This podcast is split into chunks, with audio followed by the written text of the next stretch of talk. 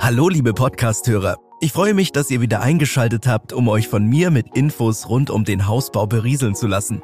Mein Name ist Andreas und ich verrate euch diesmal, in welchen Fällen der Bau eines Mehrfamilienhauses Sinn macht, was die Vorteile sind und worauf ihr bei der Planung unbedingt achten solltet. Bereit? Dann legen wir am besten direkt los. Mehrfamilienhäuser bieten viele Vorteile, die Bauherren bei der Planung ihrer Bauvorhaben oft gar nicht kennen. Euch geht es da vielleicht genauso oder eventuell habt ihr noch nie über ein Mehrfamilienhaus nachgedacht. Was aber versteht man überhaupt unter einem Mehrfamilienhaus? Grundsätzlich werden solche Wohngebäude als Mehrfamilienhaus bezeichnet, die aus mehr als zwei Wohneinheiten übereinander bestehen. Wären sie nebeneinander angeordnet, würde es sich um ein Reihenhaus drehen. Bei lediglich zwei Einheiten spricht man von einem Doppelhaus. Ein Mehrfamilienhaus fällt also in die Kategorie des mehrstöckigen Geschosswohnungsbaus. Die Eigentümer können Einzelpersonen oder auch mehrere Personen sein. Warum aber macht es überhaupt Sinn, ein solches Haus zu bauen? Als angehende Bauherren seid ihr vor allem in Ballungsräumen mit den Herausforderungen der ständig steigenden Grundstückspreise konfrontiert. Günstiger baut ihr, indem ihr nach oben baut und nicht in die Breite. Passend hierzu könnt ihr euch gerne auch mal die letzte Episode anhören, wo ich euch mehr über platzsparendes Bauen verrate. Kommen wir nun zu den Vorteilen, auf die ihr sicherlich schon gespannt wartet. Welche Vorteile hat denn nun so ein Mehrfamilienhaus? Klar, für den Bau dieses Haustyps sprechen finanzielle Aspekte. Das liegt vor allem daran, dass der Bau eines Mehrfamilienhauses insbesondere in den Lagen finanzielle Chancen birgt, wo sowohl Baukosten als auch Grundstückspreise hoch sind. Doch auch für Bauherren mit offenen Zukunftsplänen kann sich ein Mehrfamilienhaus als sinnvolle Perspektive erweisen. Ein entscheidender Aspekt bei dem Erwerb oder Bau von Mehrfamilienhäusern besteht in den vielfältigen Nutzungsmöglichkeiten einer solchen Immobilie. Einige dieser Nutzungsmöglichkeiten sind Erstens finanzielle Vorteile durch die gleichzeitige Nutzung als Wohnung und Kapitalanlage. Zweitens ein größerer familiärer Zusammenhalt durch die Option eines Mehrgenerationenhauses. Drittens, eine gemeinsame Lebensgestaltung mit Freunden und Familien. Viertens, ein überaus vielfältiges Angebot an Grundrissen und Gestaltungsmöglichkeiten. Ein weiterer Pluspunkt eines Mehrfamilienhauses besteht in den geteilten Kosten. So werden Ausgaben für Grundsteuern und Unterhalt zwischen den einzelnen Parteien des Hauses aufgeteilt. Gleiches gilt für Sanierungen und Reparaturen, die alle Wohnungen betreffen. Aber auch sonst gibt es noch eine Reihe an Vorteilen, die der Bau eines Mehrfamilienhauses mit sich bringt. Erstens, eine höhere Nutzungsintensität des Grundstücks. Zweitens, eine effiziente Raumnutzung durch die Bündelung der Wohneinheiten. Drittens, die Einsparung von Energie- und Heizkosten durch eine gemeinsame Nutzung von Heizungs- und Warmwassersystemen. Viertens, eine gemeinschaftliche Nutzung von Freiflächen, wie zum Beispiel dem Garten oder dem Spielplatz. Fünftens, die Möglichkeit der Bildung von Hausgemeinschaften und sozialen Kontakten zwischen den Bewohnern. Sechstens, eine höhere Sicherheit durch gemeinsame Eingangsbereiche und Sicherheitssysteme. Siebtens, ein attraktives Investitionsobjekt für Kapitalanleger durch Mieteinnahmen und Wertsteigerungspotenzial. Nachdem ich euch den Bau eines Mehrfamilienhauses mit allen Vorteilen schmackhaft gemacht habe, solltet ihr wissen, dass es auch einige Nachteile gibt. Zum Beispiel ist die Planung für Mehrfamilienhäuser im Vergleich zu Einfamilienhäusern in der Regel komplexer und erfordert mehr bürokratischen Aufwand. Auch die Baukosten können höher ausfallen, wenn ihr Wert auf gemeinsame Infrastrukturen wie Aufzüge, Treppenhäuser und Heizsysteme legt.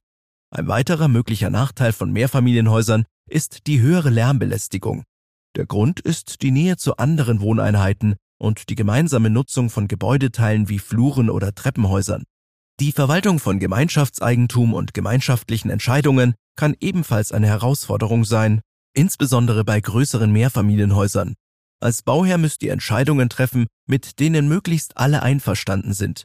Das Potenzial für einen Nachbarschafts- oder Familienstreit ist dementsprechend groß. Legt daher großen Wert auf die gemeinsame Planung, um spätere Streitigkeiten zu vermeiden. Was aber sind eigentlich die grundsätzlichen Fragen, die ihr euch bei der Planung eines Mehrfamilienhauses stellen solltet? Zunächst einmal bringt die große Auswahl an Grundrissen viele Fragen mit sich. Diese sollten allerdings im Vorfeld gut durchdacht werden. Auf diese Weise werden eure Vorstellungen konkreter und ihr beleuchtet alle wichtigen Aspekte, die bei der Entscheidung für einen bestimmten Entwurf zu berücksichtigen sind. Klärt unter anderem folgende Fragen. Wie viele Parteien sollen in eurem Objekt Platz finden? Wie hoch ist die Anzahl der Zimmer pro Wohneinheit? Welcher Wohnungszuschnitt schwebt euch vor? Welche Optionen für Garage, Carport und Gartenfläche habt ihr? Inwiefern wollt ihr die Meinung der anderen Bewohner in eure Planung mit einfließen lassen? Darüber hinaus ist es wichtig, die Nachbarschaft zu kennen, in der ihr euer Bauprojekt realisieren wollt. Das betrifft sowohl die Nachbarn in eurem Mehrfamilienhaus als auch die Nachbarn des Grundstücks. Von der Familiensituation der Mieter ist wiederum abhängig, ob ihr eher mit offenen und weitläufigen Wohnräumen für Singles oder kinderlose Paare plant oder ob es sinnvoll ist, die Anzahl der Zimmer an den Bedarf einer mehrköpfigen Familie mit Kindern anzupassen. Mehrfamilienhaus bedeutet nicht, dass auch nur Familien im Haus wohnen werden. Grundsätzlich gilt, dass große Wohnungen leichter zu planen sind als kleinere Wohneinheiten. Plant ihr möglichst viele Mieter für euer Objekt zu begeistern, solltet ihr eher auf kleinere Wohnungen setzen und euch um ein gut durchdachtes Konzept bemühen. Um eine möglichst sinnvolle Aufteilung zu erreichen, rate ich euch, die einzelnen Wohnungen so zu gestalten, dass sie den Erwartungen derjenigen entsprechen, an die ihr vermieten möchtet. Auch wenn der Grundriss eines Mehrfamilienhauses mit vollkommen baugleichen Wohnungen entworfen werden kann, ist es in der Praxis oft cleverer, unterschiedliche Größen zu planen. Dadurch erweitert ihr den Kreis an potenziellen Interessenten.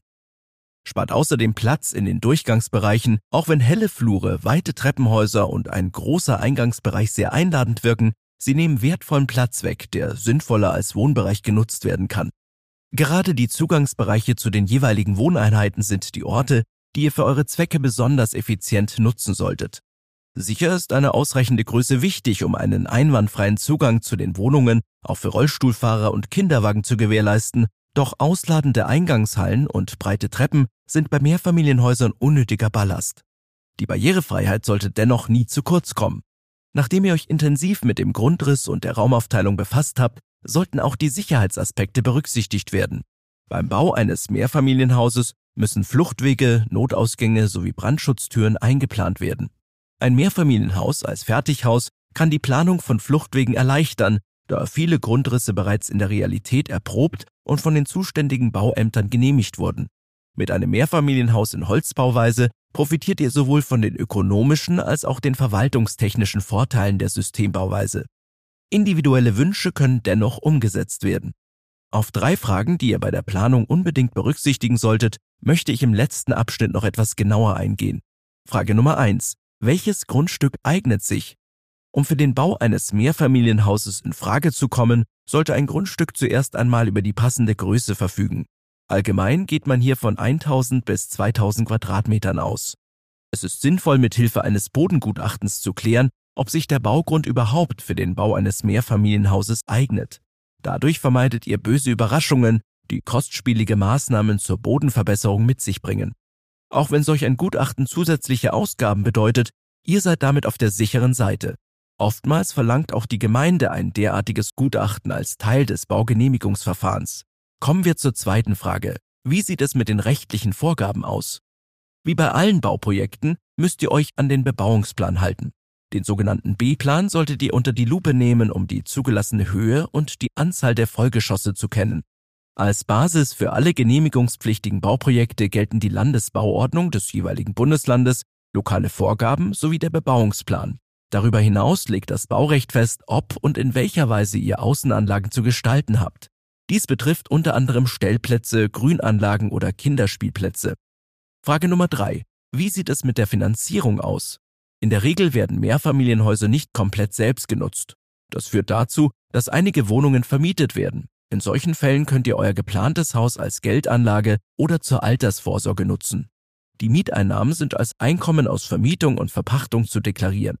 Gegengerechnet werden hier nicht umlagefähige Nebenkosten, Darlehenszinsen und Abschreibungen. Das bedeutet, dass Verluste steuerlich geltend gemacht werden können. Gleiches gilt für Gewinne, die versteuert werden müssen.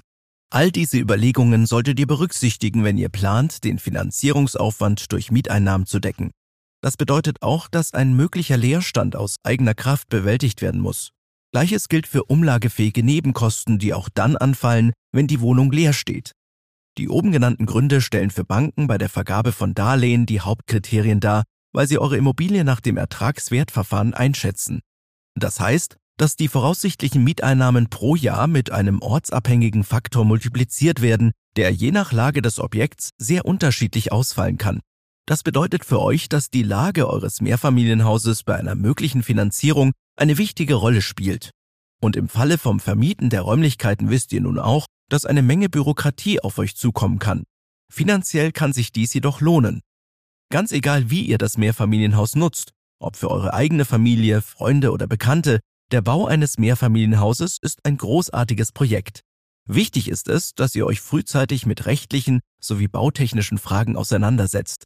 Nur so vermeidet ihr unangenehme Überraschungen oder gar Enttäuschungen. Sprecht euch außerdem mit eurem Fertighausanbieter ab, der euch bei der Planung unter die Arme greift. Der Architekt erläutert euch, was überhaupt möglich ist und bringt seine Erfahrung ebenfalls in euer Bauprojekt mit ein. Zudem bekommt ihr eine Menge Ideen zur Umsetzung. Ich hoffe jedenfalls, dass ich in dieser Episode möglichst viele Fragezeichen aus eurem Kopf beseitigen konnte. In den Show Notes findet ihr viele weitere relevante Informationen zum Bau eines Mehrfamilienhauses. Keine neuen Meldungen verpasst ihr übrigens, wenn ihr unsere Newsletter abonniert. Das Anmeldeformular findet ihr in der Seitenleiste auf baumentor.de. Ich bedanke mich, dass ihr bis zum Schluss durchgehalten habt und freue mich, wenn ihr bei der nächsten Episode wieder mit dabei seid. Beste Grüße, euer Andreas und das gesamte Baumentor-Team.